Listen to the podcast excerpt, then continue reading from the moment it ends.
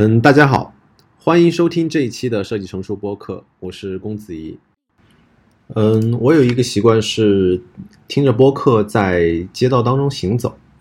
具体的深层次的原因我不太了解，但是我能够感受到的是，我能够从这样的行走中放松自己，并且能够发现一些有趣的东西，这就引出来我一直很想聊的一个话题，也就是什么才是。嗯，线下不可替代的体验，或者说，嗯，它可以可以是很多相关的话题，比如说我们应该如何旅行，我们去一个地方旅行，去城市中旅行，我们应该去哪里？我们能够用什么样的方式尽快的了解这个城市？这可能也和我的自己的经历相关，因为我一直在不断的，嗯，从一个城市到另外一个城市，可能每个城市都生活几个月的样子。我希望。嗯，我自己在这样有限的、可预期的有限的时间内，能够尽可能多的了解我所在的城市，这也是我为什么一直很关心，除了线上的体验、线上的消费行为，也很关心线下的体验。据说启蒙时期的时候，啊，一些作家很喜欢在城市中行走，可能行走能够给他们带来灵感，这种效果我觉得很类似于与人交谈的这种影响，通过接触。嗯，其他人或者说不可预期的一些未经修饰的内容，让自己思维跳出固定的一个循环。本来来说，这样的发现行为也不一定完全依靠线下的体验来做。网络其实更有更有机会，或者是更擅长于做这样发现的一些行为。但是我们不能忽略的是，网络上的过滤气泡的影响往往大过我们的预期。我更关心的是，当我在期待去线下体验的时候，我应该去哪里？城市的组织形式有其特有的复杂性，比如说历史的延续和现代人的改造，可以让城市中某一块空间成为现在的样子。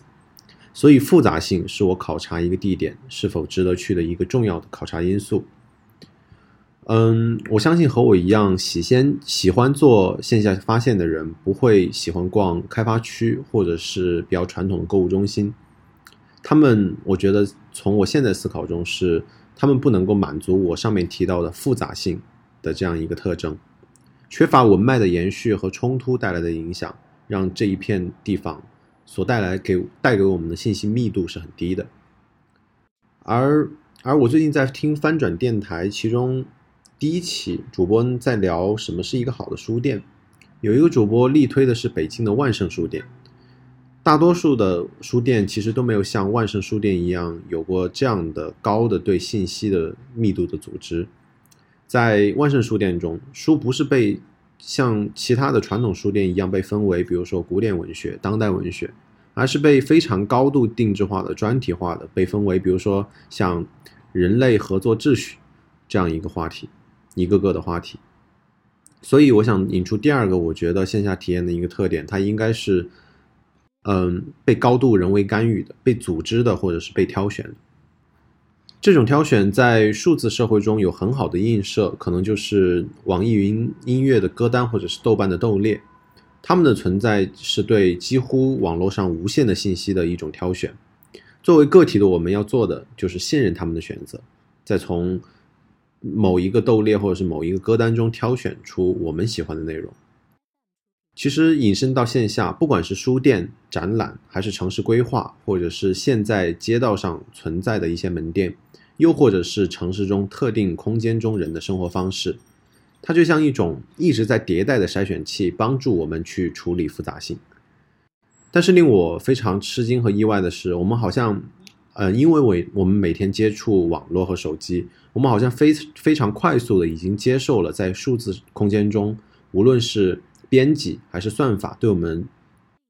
起到的筛选器的一些影响，但是在实体空间中，我们好像已经不知不觉知的慢慢把它看作成了一个正在消亡的纯粹的功能空间。对于数字空间和实体空间的认知的变化。变化的如此之快，是我觉得很令我吃惊，而且是很多人没有意识到的。最后一个我想分享的是，街道其实是我认为的真正的随机的增强现实。在狭义的增强现实和虚拟现实被定义以前，我更倾向于把电影院看作，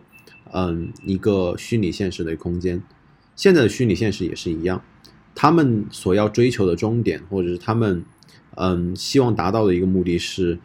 在某一个时间段去替代，尽可能多的替代我们我们的感官，从而达到达到某种状态。所以他们的很多时候的做法都是尽可能削减我们在特定场景场景下干扰的信息，而线下的体验对我来说是一种对现实的增强。不可预期的内容和叠加的信息，让我们的感官一次一次的被打扰。这就像我在看李如一的一篇《一天世界的会员通信》中写的，他说：“阅读时尽可能的应该做到阅读时尽可能的淫乱。”在写作时进行专注，